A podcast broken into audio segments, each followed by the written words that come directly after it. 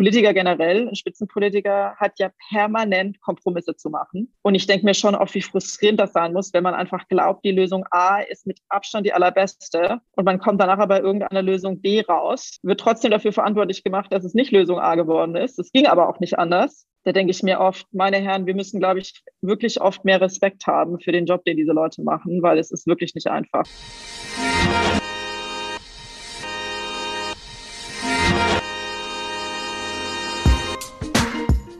Ask Me Anything, der Hintergrundtalk. Eure Fragen an die Köpfe aus der Fin, Tech und Payment-Branche mit Christina Kassala. Herzlich willkommen zu einer neuen Ausgabe von Ask Me Anything, dem Interviewformat von Payment and Banking. Heute habe ich mir gegenüber zugeschaltet, ich glaube in London, stimmt das? Mhm, ja. ähm, Dr. Ella Rabener. Sie ist Manager Director und Partner von BCG Ventures das macht sie jetzt, aber Ella ist schon sehr, sehr lange auch in der Startup-Szene und auch in der Fintech-Szene aktiv. Sie hat nämlich unter anderem Scalable Capital mitgegründet und hat das Marketing von London ausgeleitet. Und in dem Leben davor hatte sie sogar mal was mit Möbeln zu tun und hat nämlich mhm. für Westwing gearbeitet. Herzlichen Dank, Ella, für deine Zusage. Ich freue mich sehr, dass das geklappt hat und wollte dich eingangs mal fragen, was haben denn eigentlich Möbel mit Fintechs zu tun? Ich glaube, ich glaube, die Schnittmenge ist wirklich sehr, sehr klein. Ähm, die beste Antwort ist wahrscheinlich, je besser man sein Geld angelegt hat, umso schönere Möbelstücke kann man sich dann später im Leben leisten. genau. Ansonsten glaube ich aber, dass ich äh, natürlich in meiner Zeit bei Westwing äh, sehr viel gelernt habe in Bezug beispielsweise auf das ganze Thema Online-Marketing und wie man eben Startups aufbaut was sich durchaus dann auch ähm, übertragen lässt auf, auf ein Fintech-Unternehmen oder irgendeine andere Form von digitalem Venture. Mhm. Aber ansonsten ist ja, glaube ich, der Overlap relativ begrenzt, fairerweise. Ja, okay. Kannst du ein bisschen von dir erzählen, wo kommst du her und was hast du für eine Ausbildung hinter dir? Und ähm, war sozusagen dein Weg vorgeprägt oder wolltest du ursprünglich was ganz anderes machen? Ich komme ursprünglich aus dem Schwammland, aus Weibling. Ich glaube, das hört man jetzt nicht besonders stark bei mir. Äh, das war aber immer schon so. Auch als Kind habe ich irgendwie das Schwäbische, glaube ich, warum auch immer nicht so angenommen. Bin dann jedenfalls nach Frankfurt gegangen zum Studium und äh, wollte in der Tat erstmal was ganz anderes machen, ähm, als das, wo ich jetzt gelandet bin. Ich habe nämlich Theater, Film und Medienwissenschaften studiert, ähm, mit äh, Nebenfach Kunstgeschichte und BWL. Das war ein Magisterstudiengang, sprich, da konnte man auch relativ viel miteinander kombinieren. Und habe dann aber schon nach dem ersten Semester festgestellt, dass ich mich ähm, im Finanzmathematikkurs, den ich eben in meinem ähm, BWL-Studiengang hatte, deutlich wohler gefühlt habe als im Theater, Film und Medienwissenschaft-Kurs und habe dann direkt nach dem ersten Semester gewechselt auf Diplom-Studiengang BWL. Und ich glaube, das kam so ein bisschen äh, aus meiner Affinität äh, für Kunst und Design auf der einen Seite und auch meinem Interesse an Medien generell und eben auf der anderen Seite mein Interesse an eher analytischen Themen wie eben Mathematik und Physik und so weiter. Ja, also ich habe zum Beispiel in der, in der Schule als Leistungskurs Kunst und Mathe gemacht, was natürlich auch eine relativ ungewöhnliche Kombination ist. Hatte auch eine Zeit lang darüber nachgedacht, ob ich vielleicht Architektur mal studieren soll weil man da eigentlich genau diese beiden Bereiche ganz gut zusammenbringt. Aber genau, deswegen habe ich eigentlich was ganz anderes angefangen im Studium, bin dann aber, wie gesagt, relativ schnell äh, in die BWL rübergegangen. Ich glaube auch mit aus dem Grund, äh, weil ich so den Eindruck hatte, da ist mir relativ klar gewesen, was ich damit später anfangen kann. Und es ist ein sehr breites Feld. Ne? Also nur weil du BWL studierst,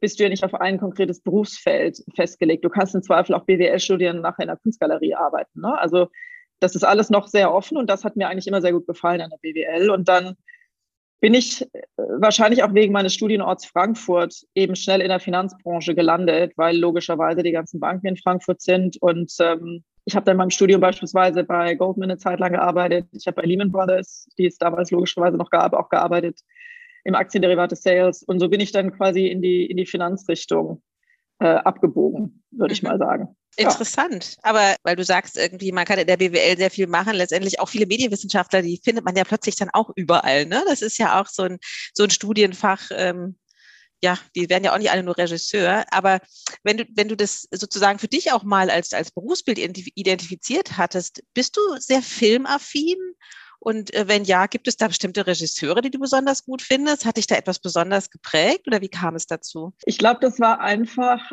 so eine Kombination aus, ich weiß nicht so richtig, was ich machen soll, weil ich Architektur hatte ich irgendwann beschlossen, wir hatten auch ähm, Architekten im Freundeskreis, die haben mir dann aus diversen Gründen davon abgeraten.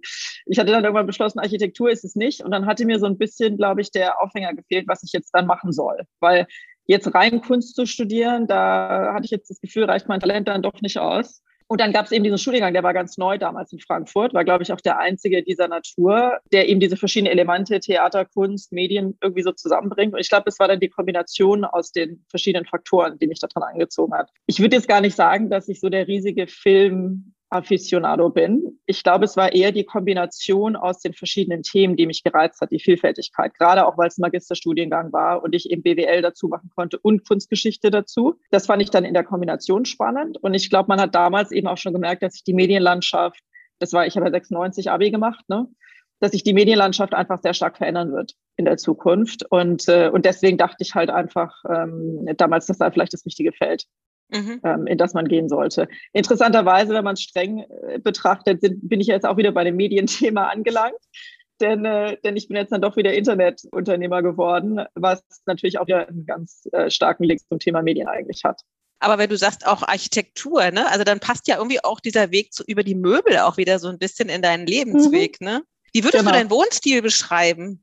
Uh, ich glaube relativ eklektisch sozusagen. Ich suche mir so aus verschiedenen Perioden das raus, was mir am besten passt. Ich würde sagen, ich habe viel Mid-Century-Möbel, also so, ich meine, 50er, 60er Jahre, also so der, der klassische Eames Lounge Chair oder der Pantone Chair, aber immer wieder dann auch modernere äh, Möbel mit, äh, mit reingenommen. Ich glaube, was ich gar nicht mag, ist so die, die 80er Jahre Periode, so, so Glas mit Chrom, das ist so gar nicht meins. Und jetzt auch, ich sag mal, ältere Antiquitäten so vor, Art, vor der Art Deko-Zeit wäre auch gar nicht meins.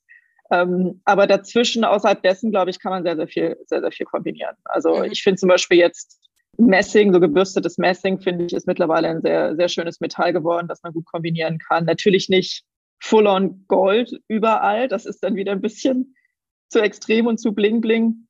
Aber ich finde das zum Beispiel als, als Material eingestreut sehr schön. Also zum Beispiel in mhm. Kombination dann auch mit Holz, ähm, glaube ich, hat man dann so einen, so einen modernen, aber schon auch gemütlichen Look. Es darf für mich halt immer auch nicht zu kalt sein.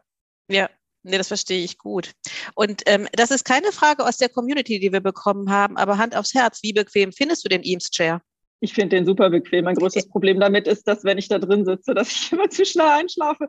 Vielleicht hängt das auch mit meinem Arbeitspensum und meinen Kindern zusammen aber der Eames Chair ist so, ist so ein Stuhl, ich finde, da darf man sich nicht reinsetzen, wenn man nicht, also zumindest wenn man auch den Ottoman dazu hat. Wenn man dann die Füße hochlegt, äh, da darf man sich nicht reinsetzen, wenn man jetzt zum Beispiel konzentriert was arbeiten will oder so. Also wenn man so geplant hat, seine Steuererklärung am Laptop zu machen, während man auf dem Eames Chair sitzt, dann glaube ich, ist man nach fünf Minuten weg. also ich finde ihn super. Okay, aber das muss was mit Körpergröße zu tun haben, weil ich finde den nämlich erstaunlicherweise überhaupt nicht so bequem. Er sieht ja wahnsinnig schön aus. Aber ich bin, glaube ich, zu klein für diesen Stuhl. Aber was ja eigentlich interessant ist, weil zu der Zeit, als er designt wurde, waren die Menschen generell ja eigentlich noch ein bisschen kleiner als heute. Ne? Und ich mhm. bin ja zumindest für, für mein Geschlecht relativ groß, ich bin ja knapp 1,80. Mhm. Von daher, aber, aber ja, vielleicht liegt es daran. Aber irgendwann, glaube ich, wurde er mal verglichen mit einem mit einem gut abgenutzten äh, Baseball-Handschuh. Ne, so von der, Ach, der wird immer besser. Von der mhm. Form her, genau, dass er immer besser wird im Laufe der Zeit und, und immer besser sitzt, sozusagen. Mhm. Das ja. wie mit der also guten also bei mir ist das schon so. wie mit der guten alten Studentencouch. Man möchte sie eigentlich gar nicht weggeben, weil man mit ihr schon so viel erlebt hat und sie genau. so bequem geworden ist. Ja, okay. Ja. Interessant. Also beschäftigst du dich so privat noch viel so mit, mit Ästhetik und, und, und schönen Dingen? Ist das so deins? Ja, Oder hast du da gar keine Zeit für? Schon meins. Also, also das ist sicherlich ein Thema, dass man nicht so viel Zeit hat, aber ich bin definitiv schon so unterwegs, dass ich ein, ein großes Pinterest-Board habe, das auch nach verschiedenen Räumen unterteilt ist. Ne? Also ich habe ein Pinterest-Board für irgendwie Badezimmer und ich habe ein Pinterest-Board für Wohnzimmer und ich habe ein Pinterest-Board für, keine Ahnung, schöne Schreibtische und Schreibtischstühle und immer wenn ich was sehe, da bin ich ich bin sonst nicht immer in allen Dingen so der super organisierte und detaillierte Typ, aber bei solchen Sachen bin ich schon ganz organisiert, wenn ich dann was Schönes sehe. Ich habe auch so ein Readly-Abo zum Beispiel, wo ich dann auch regelmäßig mich durch die ganzen Wohnzeitschriften durchlese und durchklicke. Und wenn ich da was Schönes sehe, dann kommt das sofort auf das passende Pinterest-Board, weil ich immer noch so die Vision habe, dass man irgendwann dann mal keine Ahnung, ein, zwei, drei Häuser im Laufe seines Lebens noch einrichtet. Und, äh, und dann will ich einfach alles parat haben. Und Pinterest natürlich auch spannend, weil es dir ja immer dann auch ähnliche verwandte Artikel quasi auch vorschlägt. Das heißt, da kannst du dann, der, der führt dann so das eine immer zum anderen, sodass meine Pinterest-Boards mittlerweile ganz schön angeschwollen sind. Mhm. Aber dir fällt es dann nicht schwer, nicht zu kaufen? Oder hast du irgendwo ein geheimes finde, Lager? ich wünschte, ich hätte das. Ich habe mal gehört, dass Claudia Schiffer ein Lager angemietet hat, um alle ihre Klamotten aus, äh, aus ihrer, keine Ahnung, 30-jährigen Karriere oder wie lange auch immer zu lagern. Da habe ich mir auch gedacht, wow, da muss man erstmal hinkommen. Und das also sind nur Klamotten. ja, genau, das sind nur Klamotten, aber die sind sicherlich auch alle wert, aufgehoben zu werden. Ich habe leider kein separates Lager für Möbel, aber das ist sozusagen, das Pinterest-Board ist quasi mein, mein Lager. Ja. Mhm, okay. Lass uns ein bisschen über deinen Beruf reden. Bitte beschreib mir doch mal so ein bisschen, wie wir uns deinen Berufsalltag vorstellen müssen. Was genau machst du bei BCG Venture? Also ich mache vielleicht nochmal einen Schritt zurück und erkläre kurz, inwiefern BCG Digital Ventures anders ist als BCG. Also BCG ist natürlich mhm. die klassische Unternehmensberatung, die jeder kennt. Digital Ventures gibt es seit sechs, knapp sieben Jahren mittlerweile.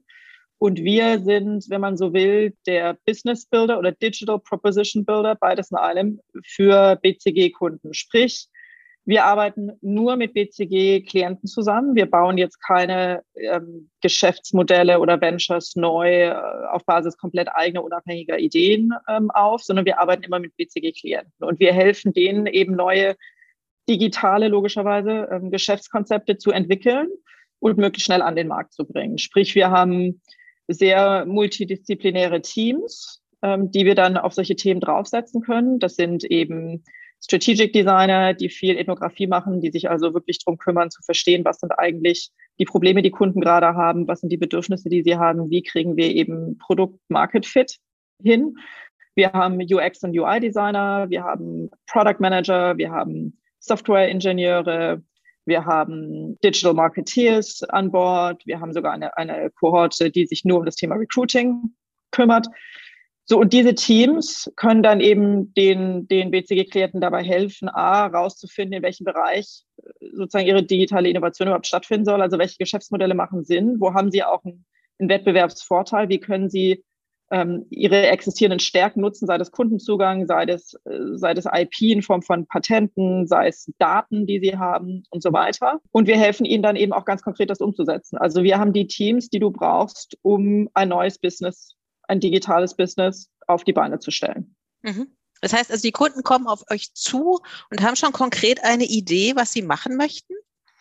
Manchmal ja, manchmal nein. Also manchmal, also bei, beispielsweise jetzt konkret mal aus der, aus der Finanzbranche gesprochen. Es könnte sein, dass ein Kunde zu uns kommt und sagt, es gibt jetzt da das Thema Open Banking und wir glauben, das wird immer relevanter. Wir haben noch nicht herausgefunden, was das für uns bedeutet. Helft es dabei zu verstehen, welche Businessmodelle sich daraus möglicherweise für uns ergeben könnten. Dann machen wir, was wir einen Innovation Sprint nennen. Der hat dann sozusagen ein, ein Themenfeld, das jetzt gestellt wurde vom Klienten, aber es ist eigentlich noch keine konkrete Geschäftsidee damit verbunden. Und da kann es dann beispielsweise auch nicht nur darum gehen, ein externes Geschäftsmodell ähm, rauszufinden, äh, das für den Klienten jetzt funktionieren könnte, sondern das könnte beispielsweise auch bedeuten, dass man äh, einen internen Prozess jetzt ganz anders abwickeln kann aufgrund dieser Technologie. Ne? Oder die Alternative ist, der, der Klient kommt zu uns und sagt ganz konkret, beispielsweise, ich möchte jetzt ähm, eine Neobank aufbauen im Bereich kleine und mittelständische Kunden. So, weil ich glaube, da ist äh, irgendwie eine Marktlücke in, in, in meiner Region, in der ich unterwegs bin. Und ich glaube, dass ich da aus irgendeinem Grund äh, sozusagen eine besondere Stärke habe, die ich irgendwie mitbringen kann, die mich da besser aufstellt als manche Wettbewerber. Und dann würden wir einen sogenannten Validation Sprint machen. Der ist natürlich dann ein bisschen kürzer, weil wir eine Idee, eine Idee schon haben, äh, mit der wir starten können. Und dann würden wir eben loslegen und würden uns quasi anschauen, wir haben drei Kriterien es ist wahrscheinlich ein bisschen schwer, das auf Deutsch zu übersetzen, aber im Prinzip Desirability, Feasibility, Viability, die wir uns anschauen. Sprich, das erste Thema ist eben, gibt es da diesen Product Market Fit? Also ist da wirklich ein Kundenbedürfnis da, das noch nicht perfekt gut abgedeckt wird, dass man eben bedienen kann mit dem neuen Geschäftsmodell. Dann das Thema Feasibility, können wir das organisatorisch auf die Beine stellen, in Sachen Technologie auf die Beine stellen und so weiter. Und dann das Thema Viability, also ist da ein tragbares Geschäftsmodell dahinter? Sprich mhm. im Sinne von, wie wir das Pricing gestalten können, äh, ähm, welche Kosten wir dann wirklich haben, um das Team aufzustellen, um die Technologie langfristig einzukaufen und weiterzuentwickeln und so weiter. Lohnt sich das Ganze? Da sind die Kriterien natürlich auch immer noch mal ein bisschen anders, wenn man für einen größeren Klienten arbeitet, weil wir dann natürlich auch aus Erfahrung auch wissen, wenn du nachher ein Geschäftsmodell startest, das einfach zu klein ist, um relevant zu sein für diese Art von Klient, dann wird das relativ schnell auch ähm, wieder eingestampft, weil einfach die mhm. Aufmerksamkeit des Management-Teams dann halt nicht da ist. Ne? Ja. So, und so würden wir uns das anschauen und dann wird eben gemeinsam mit dem Klienten entschieden nach, ich sag mal, sieben bis zwölf Wochen, je nachdem. So schnell. Wird dann gemeinsam entschieden, wollen wir das jetzt bauen? Mhm. Und wenn ja, wie bauen wir das? Also welches mhm. Team braucht man dafür? Welche Kompetenzen auf unserer Seite, aber auch auf Klientenseite idealerweise? Wie soll der, die, die Dateninfrastruktur aussehen? Wie soll der Tech-Stack aussehen? Was kostet das Ganze und was glauben wir, wie schnell können wir, können wir launchen? Bei welchen Themen winkst du sofort ab? Puh, also bisher habe ich, glaube ich, noch bei wenigen Themen abgewunken, weil ich glaube, man kann da meistens äh, was Spannendes rausholen, wenn wir erstmal loslegen. Ich glaube generell, wenn ich, also skeptisch werde ich, glaube ich, generell, wenn du einen Klienten hast, wo du das Gefühl hast, es ist kein echtes Commitment da, mhm. äh, wirklich auch ein Geschäftsmodell aufzubauen. Ne? Also wenn du von vornherein schon merkst, das ist jetzt vielleicht das Steckenpferd von einer Person im Team, aber die anderen glauben nicht so richtig dran und eigentlich hat das Unternehmen auch gerade noch ganz andere Probleme äh, und sollte vielleicht jetzt seine, seine Zeit auch gar nicht darauf verwenden. Dann glaube ich, sind die Rahmenbedingungen einfach nicht gegeben. Was wir eigentlich immer gerne haben wollen, ist ein relativ kleines Team von Entscheidern, auch auf Kundenseite. Und ein Team auf Kundenseite, das mit uns sehr operativ ab Tag eins zusammenarbeiten kann und wo auch wirklich dann Leute dabei sind, die die Ärmel hochkrempeln und auch Arbeit machen können. Ne? Also wir wollen nicht in dieser ersten Phase quasi für uns im stillen Kämmerlein arbeiten und dann zurückgehen zum, zum Leadership-Team auf Kundenseite und sagen, schaut mal, das haben wir jetzt rausgefunden, wollen wir das gemeinsam machen oder nicht? Mhm. Sondern wir wollen wirklich auch Leute des, des Kunden, also deren Teams mit an Bord haben ab Tag eins, sodass dann auch wirklich ähm, wir quasi verstanden haben, wie das in die, in die breitere Unternehmensstrategie reinpasst, dass wir wirklich verstanden haben, dass da ein Commitment ist, äh, bestimmte Dinge, die der Kunde eben mitbringen kann, auch zu nutzen, beispielsweise Zugang zum Kunden oder beispielsweise auch den Markennamen, ähm, dass das wirklich gegeben ist. Und wir wollen mit diesem Team zusammen das ausarbeiten. Und dann wollen wir natürlich auch relativ schnell eine Entscheidung haben. Was, was immer ungünstig ist, ist, wenn man so ein Validation oder so eine Innovation Sprint gemacht hat und, äh, und dann soll es eigentlich eine Entscheidung geben danach und dann dauert das Ganze aber ein halbes Jahr, weil dann irgendwo hat sich dann der Markt auch schon wieder verändert. Ne? Und dann mhm. ist es eigentlich schwierig nach einem halben Jahr, sag ich mal, mit dem, mit der, mit dem gleichen Vertrauen wie ein halbes Jahr früher zu sagen, jetzt legen wir los und das funktioniert immer noch. Eigentlich müsstest du dann nochmal so ein Mini-Update machen. Mhm, mh. Das ist dann auch ungünstig.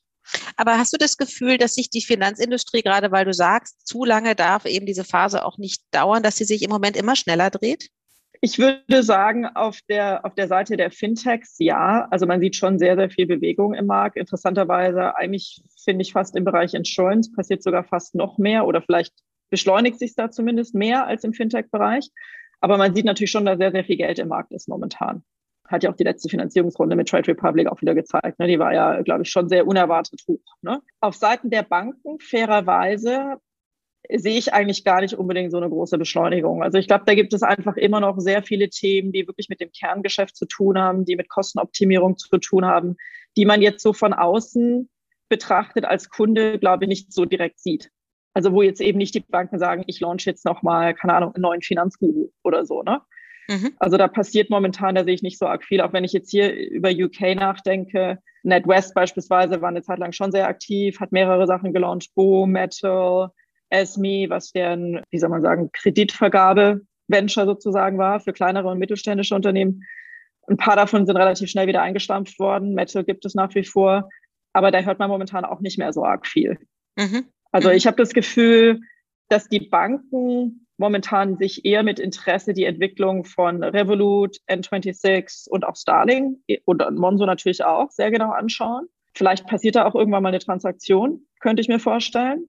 Aber wenn ich jetzt reflektiere, meine Gespräche mit größeren Banken, wenn da das Thema aufkommt, baut doch eine neue Challenger-Bank, dann würden alle sofort abwinken. Also eine komplett neue Bank aufzubauen, kann ich meiner Ansicht nach fast keiner der großen Player vorstellen momentan. Mhm. Hast du eine Erklärung dafür? Weil sie überlassen glaube, das Feld ja, ja, Doch, doch sehr dynamisch, schnell ja. wachsenden, stark skalierenden Unternehmen. Also ist das nicht ein, ein ich sage jetzt ein bisschen überspitzt, ein dummer Fehler?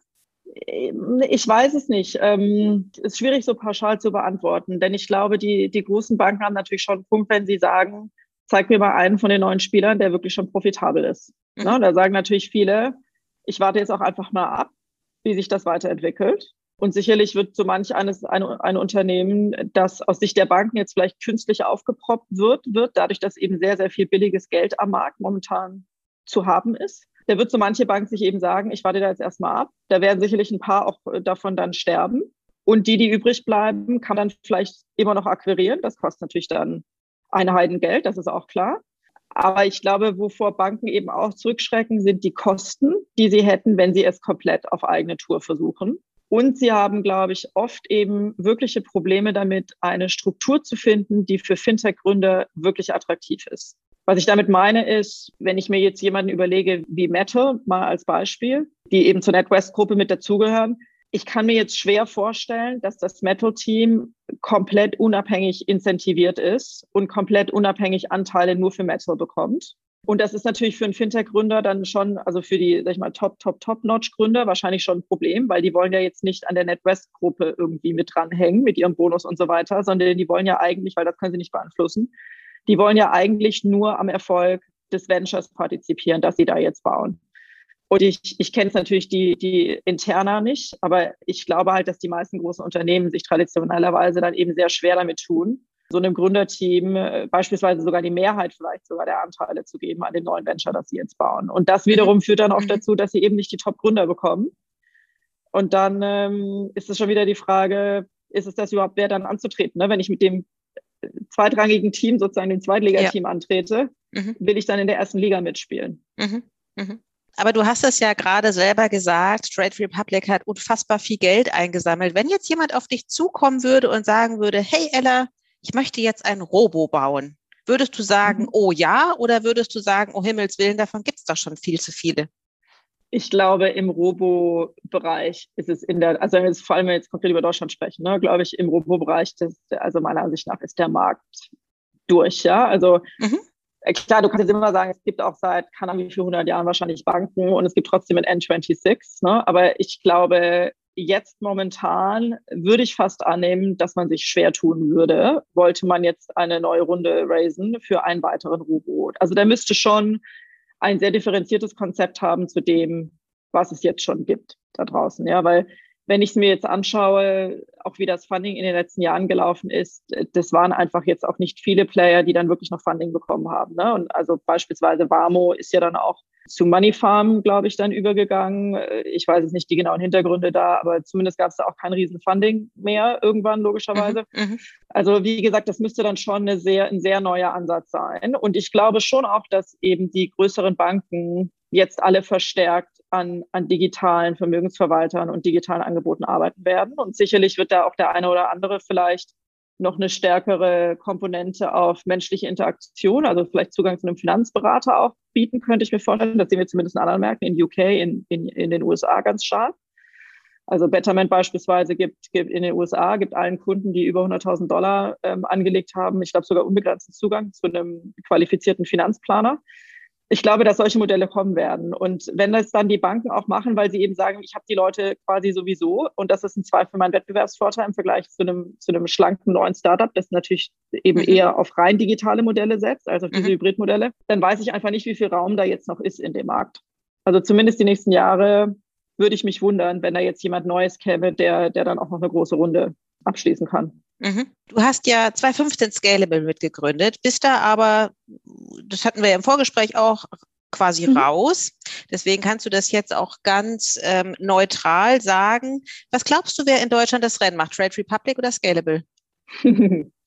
Interessante Frage. Trade Republic hat natürlich eine sehr, sehr hohe Kundenanzahl jetzt schon akquiriert ähm, und das ist auch spannend. Ich glaube trotzdem, dass Scalable in Summe ein ausgewogeneres Geschäftsmodell hat, weil Scalable eben nicht nur ein Broker ist, aber rechtzeitig meiner Ansicht nach den Broker auch noch gegründet und an den Start gebracht hat, sodass wahrscheinlich der Abstand, ich kenne die internen Zahlen nicht, aber der Abstand zu Trade Republic so wahnsinnig groß wahrscheinlich nicht sein wird.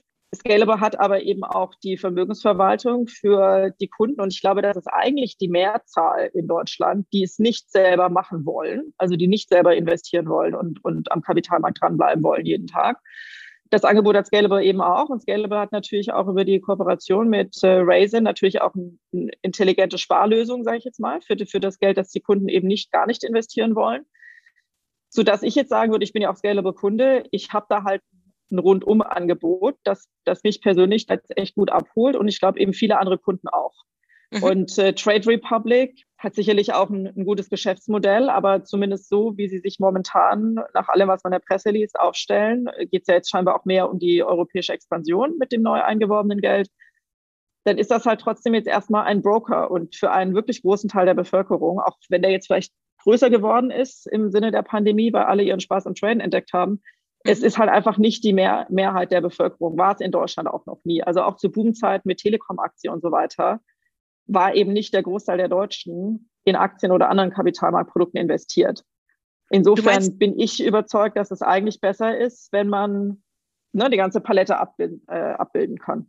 Aber du meinst tatsächlich auch, diese, diese Trading-Lust der Deutschen geht auch wieder zurück, dass das so ein, so ein Pandemie-Effekt ist? Oder bleiben die dabei, die jetzt zumindest mal Trade Republic oder Scalable oder so ausprobiert haben? Es gibt sicherlich einen Effekt, dass ein paar, ein paar mehr Menschen jetzt ihre Leidenschaft dafür entdeckt haben und das wird sicherlich auch so bleiben. Aber ich glaube nicht, dass wir jetzt hier den, den Generationen-Shift oder den, den Shift einer Generation sozusagen sehen, wo jetzt auf einmal äh, sich kann an die Hälfte der Bevölkerung anders verhält als vorher. Also wenn man mhm. sich jetzt die Zahlen beispielsweise in dem Allianz Global Wealth Report anschaut, der jedes Jahr rauskommt, und man schaut sich die Aufteilung des Vermögens der Deutschen an, dann ist das eigentlich relativ stabil im Laufe der Zeit. Ich sehe jetzt einfach nicht, dass sich jetzt langfristig da ein komplett neues Niveau einpendelt und die Deutschen mhm. auf einmal, wie es die Amerikaner beispielsweise haben, 50 bis 60 Prozent ihres Vermögens in Kapitalmarktprodukten investiert haben. Mhm also da wäre ich persönlich jetzt auf Basis meiner Erfahrung der letzten, der letzten Jahre und Jahrzehnte wäre ich da eher, eher skeptisch.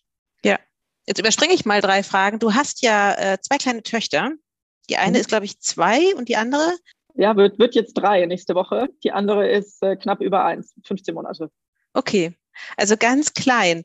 Ähm, mhm. Äh, welche Anlagemöglichkeit äh, oder ja Assetklassen bringst du ihnen frühzeitig bei? Wie würdest du sagen, sollen sie sich mhm. divers aufstellen? Weil das Thema Finanzanlage ja gerade auch vom Thema Aktien, es ist ja immer noch sehr männerdominiert und so weiter. Jetzt rücken natürlich mhm. eben auch ein paar Frauen, äh, interessieren sich mehr und mehr dafür. Aber wie, wie würdest du bei oder wie, wie gehst du da bei deinen Kindern um? Jetzt sind sie natürlich noch sehr klein, aber äh, was, mhm. was würdest du ihnen sozusagen mitgeben, gerade auch jetzt, weil sie zu Frauen heranwachsen eben auch? Und da Klar. Hm? absolut, ja. Also, also zunächst mal ganz lustig, meine Tochter hat letzte Woche das erste Mal im Tesco selber bezahlt, ihren Snack. Das fand sie, fand sie unglaublich spannend. Ich habe ihr quasi ein ein Pfundstück, weil es nicht anders geht, soll man in der Pandemie eigentlich gar nicht mehr benutzen, ne? war ja vermeintlich dreckig und so weiter. Aber ich habe ein Pfundstück in die Hand gedrückt. Aber du hast Bargeld benutzt? ich hatte, ich hatte Bargeld noch dabei. Dann habe ich gedacht, das ist jetzt vielleicht eine gute Möglichkeit für sie mal selber zu bezahlen. Ja, statt sie jetzt zu erklären, wie sie das mit dem Handy machen muss. Äh, lässt sie mein Handy fallen, dann ist das iPhone kaputt. aber, aber in UK, keine Lust. Ja, das kann ich verstehen. Aber äh, in UK geht das sogar noch, weil immer wenn ich in UK bin, dann werde ich mal ganz groß angeguckt, wenn ich da mit meinen Klimpermünzen ja. ankomme. So, ja. Es ist auch, ich muss auch sagen, also das war jetzt das erste Mal äh, gefühlt seit einem halben Jahr, glaube ich, dass ich überhaupt Bargeld in der Hand hatte. Ne? Mhm. Aber, aber mir ist das quasi aufgefallen, sie ist durch den Supermarkt gelaufen, hatte sich eher einen Snack geholt, den sie immer irgendwie mitnehmen darf. Hatte in der Hand, habe ich gedacht, Mensch, komm, jetzt gibst du ihr das mal, gibst dir mal ein Fundstück in die Hand und lässt sie mal selber bezahlen. Dann hat sie ihre erste Finanztransaktion gemacht, ja. Mhm. Äh, da war sie auch mega stolz drauf. Äh, also so, das Thema Geld fängt jetzt dann so langsam an. Ja. Aber wie ich sie erziehen werde langfristig, also klar, A, das Wichtigste ist überhaupt mal, dass man den Kindern beibringt, dass das Geld, also wenn man Geld übrig hat, A, man braucht natürlich ein sinnvolles Sparverhalten, man muss immer auch mal was zur Seite legen, damit man sich was Größeres leisten kann. Das ist der Punkt eins. Der Punkt zwei ist, je nachdem, wie schnell man das Geld dann, dann auch wieder braucht, sollte man es im Idealfall natürlich schon auch anlegen. Ne? Also gerade für den langfristigen Horizont. Und ich glaube, dann sind eben zwei Dinge, Dinge wichtig, wenn man sich um das Thema Geldanlage kümmert. A, Kosten niedrig halten.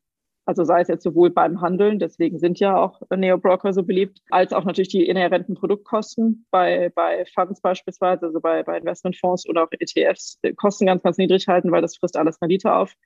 Und Punkt zwei, Diversifikation. Und dann sind wir eben schon schnell dabei, dass ich eben meinen Kindern nicht empfehlen würde, in Einzelaktien zu investieren, sondern ich würde mir halt gute ETFs raussuchen, die günstig sind, die diversifiziert sind. Und dann würde ich eben nach einer sinnvollen Mischung suchen zwischen Aktien und anderen Anlageklassen. Wobei ganz ehrlich, jetzt in dem Alter, wo sie sind, ich lege natürlich auch Geld für meine, für meine Töchter an, äh, da bin ich auch gerade in Aktien auch unterwegs. Aber wenn man natürlich älter wird, dann muss man das auch mal anpassen und, äh, und eine andere Mischung hinbekommen. Mhm. Mhm. Idealerweise nutzt man natürlich jemanden wie Scalable, der ein eingebautes Risikomanagement mit dabei hat. Dann muss man sich dann nämlich selber drum kümmern, weil es wird dann eben schon auch komplex, wenn man über die sag ich mal, normalen Bauernregeln quasi hinausgehen will, weil das Bonds immer risikoärmer sind als Aktien, stimmt halt auch nicht in allen Situationen. Insofern führen einen da die, die Faustregeln nur ein gewisses Stück des Weges. Und wenn man es mhm. an jemanden geben kann, der es professionell für einen macht, das Thema Risikomanagement, so wie das jetzt eben bei Scalable ja dankenswerterweise auch geht, dann würde ich das halt immer machen. Ja?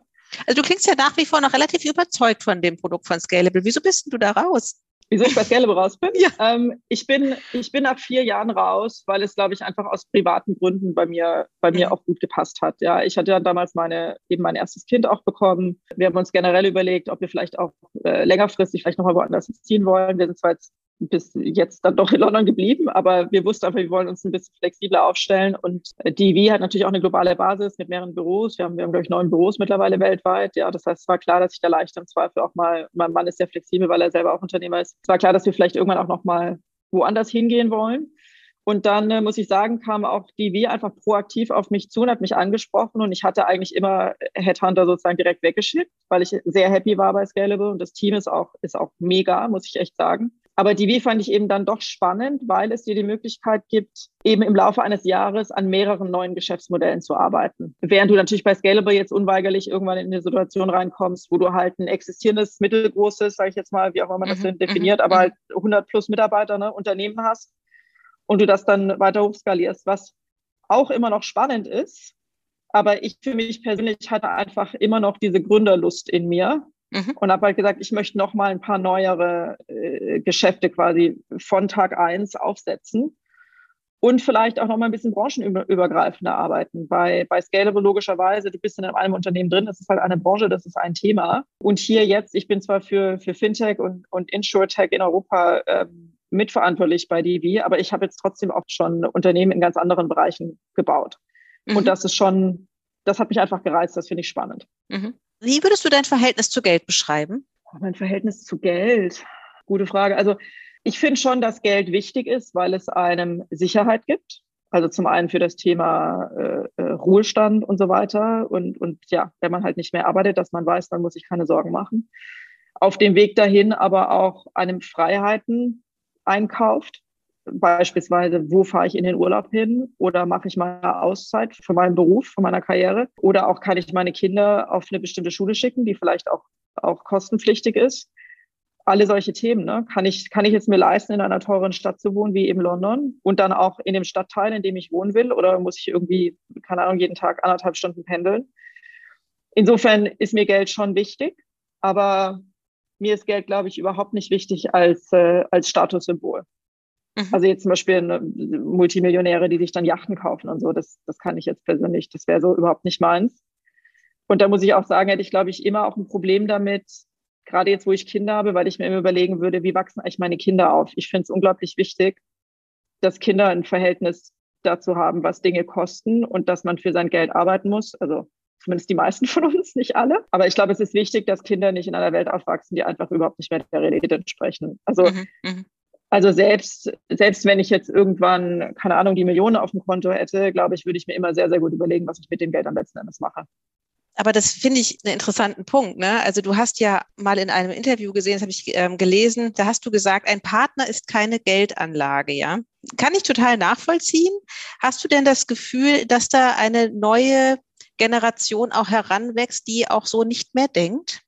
Das würde ich sehr hoffen. Das würde ich wirklich sehr hoffen, weil ich sehe es schon, selbst bei mir im Bekanntenkreis, immer noch an der einen oder anderen Stelle, dass es einfach viele Frauen gibt, die auch dann im Einzelfall immer aus guten Gründen, ja, aber die finanziell eben schon sehr stark eigentlich auch von ihrem Partner abhängen. Also wo die Frau, weil sie eben dann oft weniger verdient als der Mann, das ist eben leider oft immer noch so, ähm, sie dann eben einfach zu Hause bleibt, sich um die Kinder kümmert dem Mann den Rücken frei hält oder vielleicht in Teilzeit arbeitet und der Mann arbeitet Vollzeit. Und, äh, und das hat natürlich ganz rapide äh, oder ganz starke Auswirkungen auf die Altersvorsorge, weil natürlich in der Zeit, also A, werden Karrieresprünge und Gehaltserhöhungen verpasst, aber natürlich auch die Altersvorsorge. Man zahlt dann eben nicht mehr so viel ein oder der Arbeitgeber zahlt nicht mehr so viel für einen ein, man selber legt nicht mehr so viel Geld beiseite und so weiter. Und äh, also in meinem, ich sage mal, meiner Altersgruppe beobachte ich das schon noch ab und zu, hier und da. Ich hoffe schon, dass sich das noch mal mehr ändert bei der jüngeren Generation. Gleichzeitig darf man auch nicht vergessen, dass man da auch keine Diktatur sozusagen einführen kann ne, und soll. Also jede Frau muss das für sich selber entscheiden. Und wenn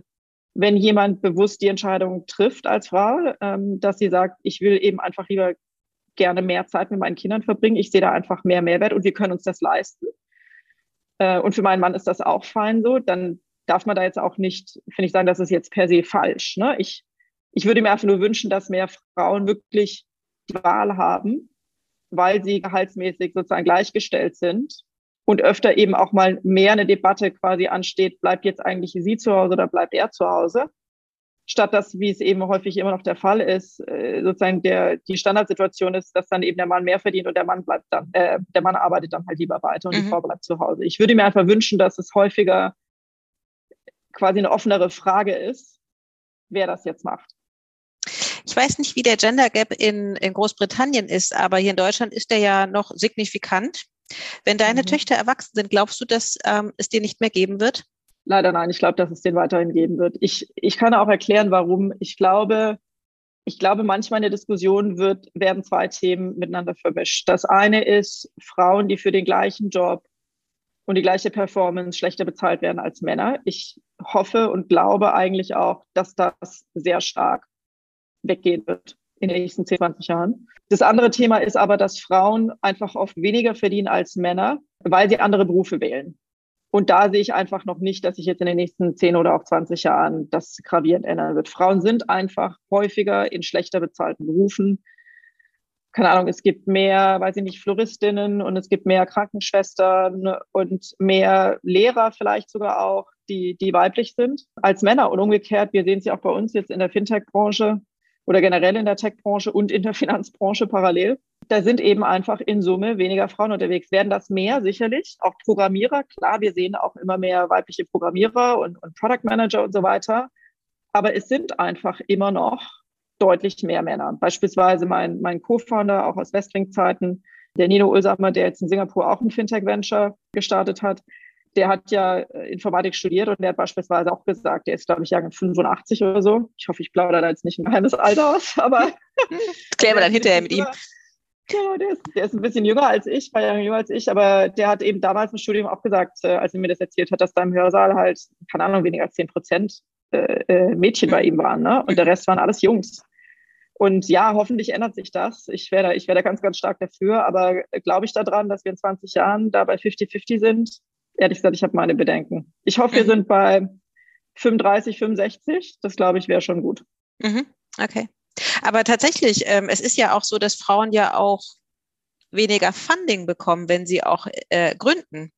Oder mhm. stimmt das gar nicht? Also, oder hast du eine Erklärung dafür auch, warum? Also, ich meine, es werden immer Frauen, es werden sie so gebeten oder es ist der große Wunsch da letztendlich, gründet doch mehr und, und so weiter. Und mhm. trotzdem, ja, und äh, eben auch Frauen, die dann auch mutig sind und sich auch in diese Löwenhöhle begeben, mhm. stehen dann vor dem Investor und ich weiß auch jetzt nicht, wie das bei euch ist, wie euer Frauenverhältnis ist, ähm, wie de, sozusagen, wie da die Geldbörse aufgeht. Also, also zunächst mal bei, bei Digital Ventures in London, interessanterweise, ist die Mehrzahl der, der Managing Directors und Partners ist weiblich. Das finde ich mhm. schon mal, finde ich schon mal echt gut. Okay. War das, das eine bewusste Entscheidung? So gekommen. Nee, ist alles zufällig so gekommen. Wir haben einfach ähm, also ich hoffe zumindest nicht, dass ich eingestellt wurde, weil ich eine Frau bin. Äh, ich hoffe es mal sehr stark, dass es nicht der Fall ist, aber ich kann zumindest für meine Kolleginnen verbürgen, dass die alle über den ganz normalen Prozess entweder gewählt wurden oder extern geheiert wurden. Ne? Also das ist reiner Zufall, dass das Frauen sind und eigentlich muss es auch genau so ja sein, ne? dass man sagt, das war jetzt einfach die beste Kandidatin, das ist ja der Idealfall.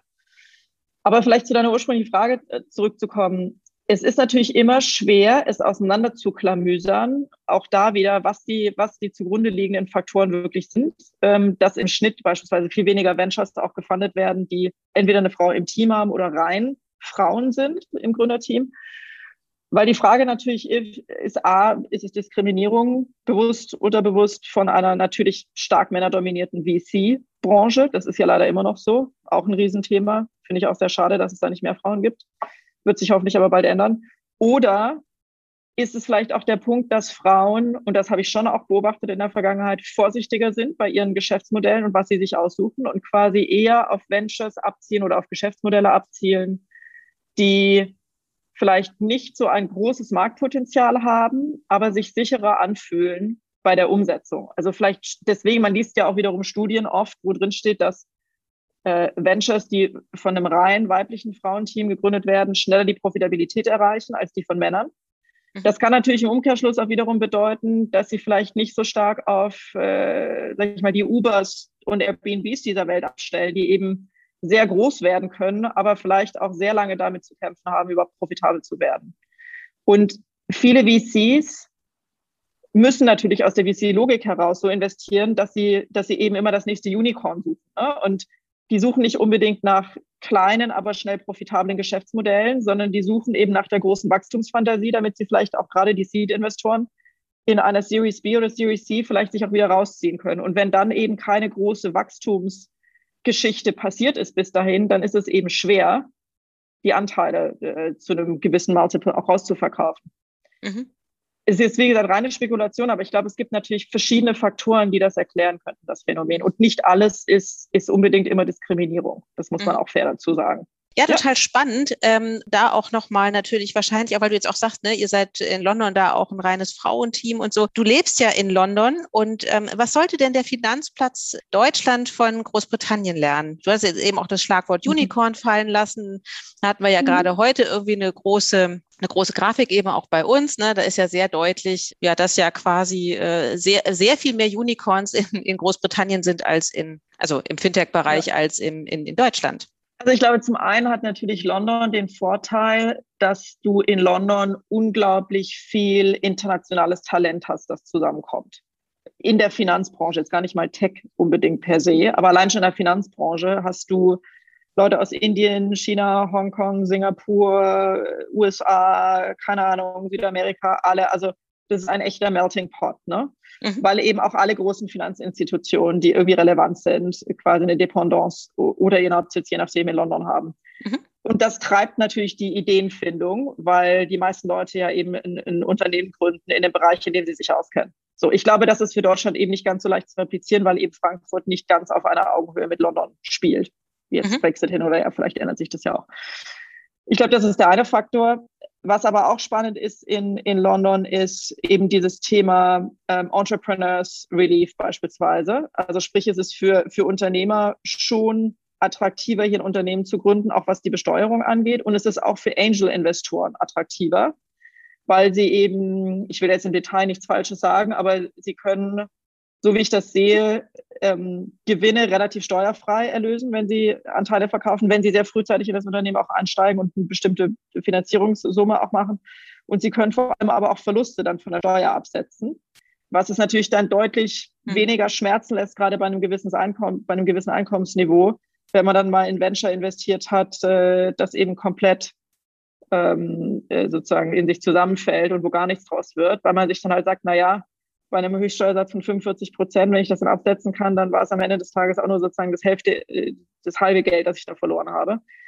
Also ich glaube, da setzt, da setzt der Staat in Großbritannien schon sehr attraktive Akzente. Und ich glaube, was auch noch ein Unterschied ist, auch aus eigener unternehmerischer Erfahrung, in Großbritannien das Äquivalent einer GmbH aufzusetzen, zu verwalten und auch wieder zuzumachen, ist viel einfacher als in Deutschland. Mhm. Also in mhm. Deutschland muss man ja für eine Adressänderung zum Notar und zahlt dann gleich wieder schlag mich tot, 250 Euro oder was auch immer das ist.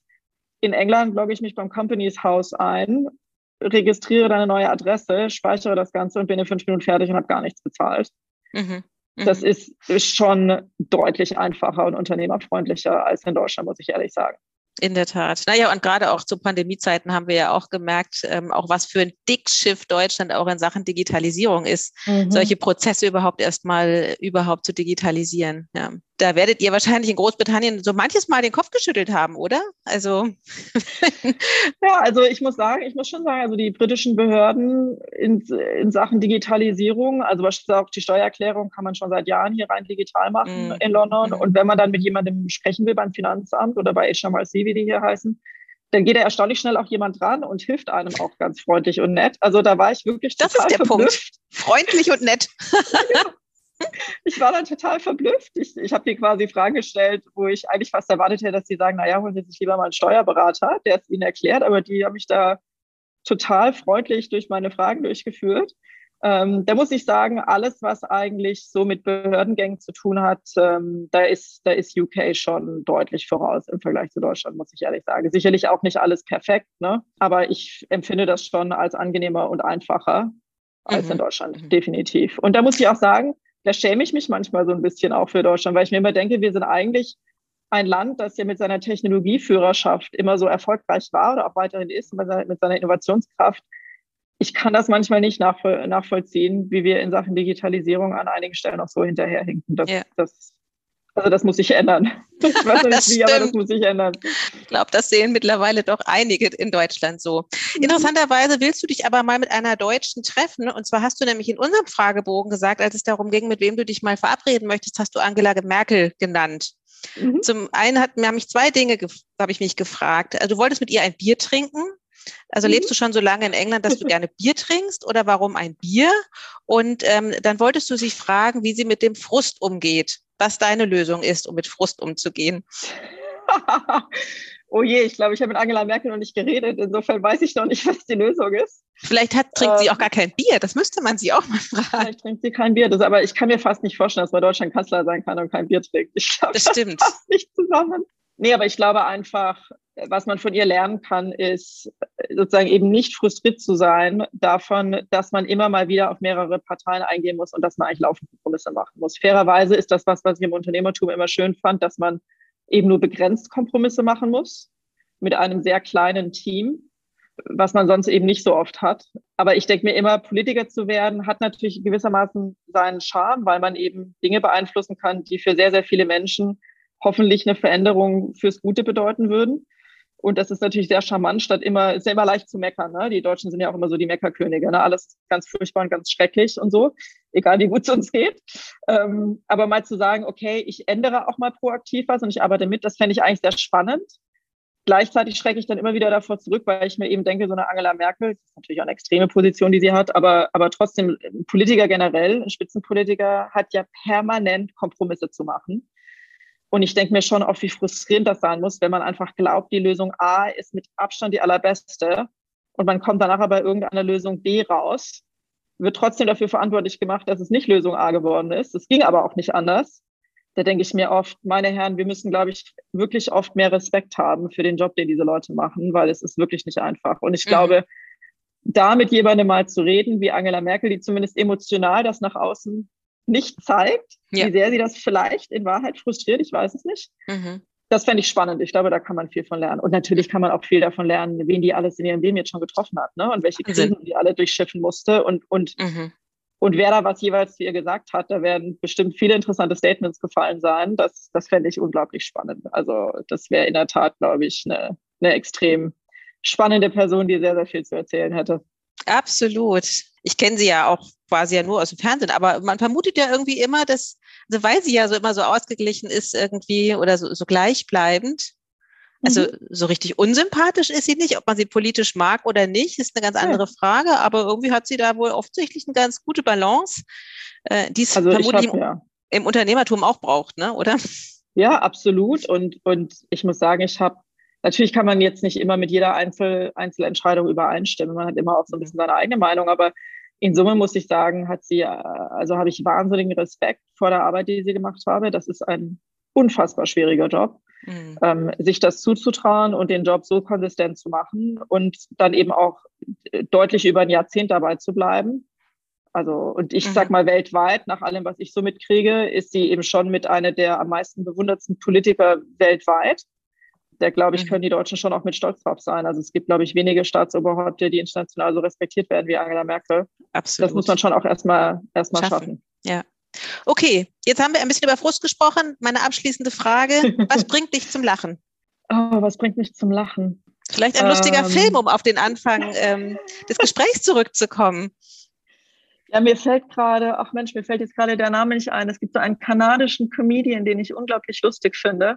Oh, wie heißt der denn? Indischer Abstammung, worüber er auch permanent Scherze macht. Oh, uh, Russell Peters. Genau, Russell okay. Peters. Da ist der Name wieder. Das ist dein Humor. Also, der bringt mich unglaublich zum Lachen, ja. Den finde ich extrem, extrem lustig. Ja. Warum? Weil, weil, weil, er herrlich unpolitisch ist oder?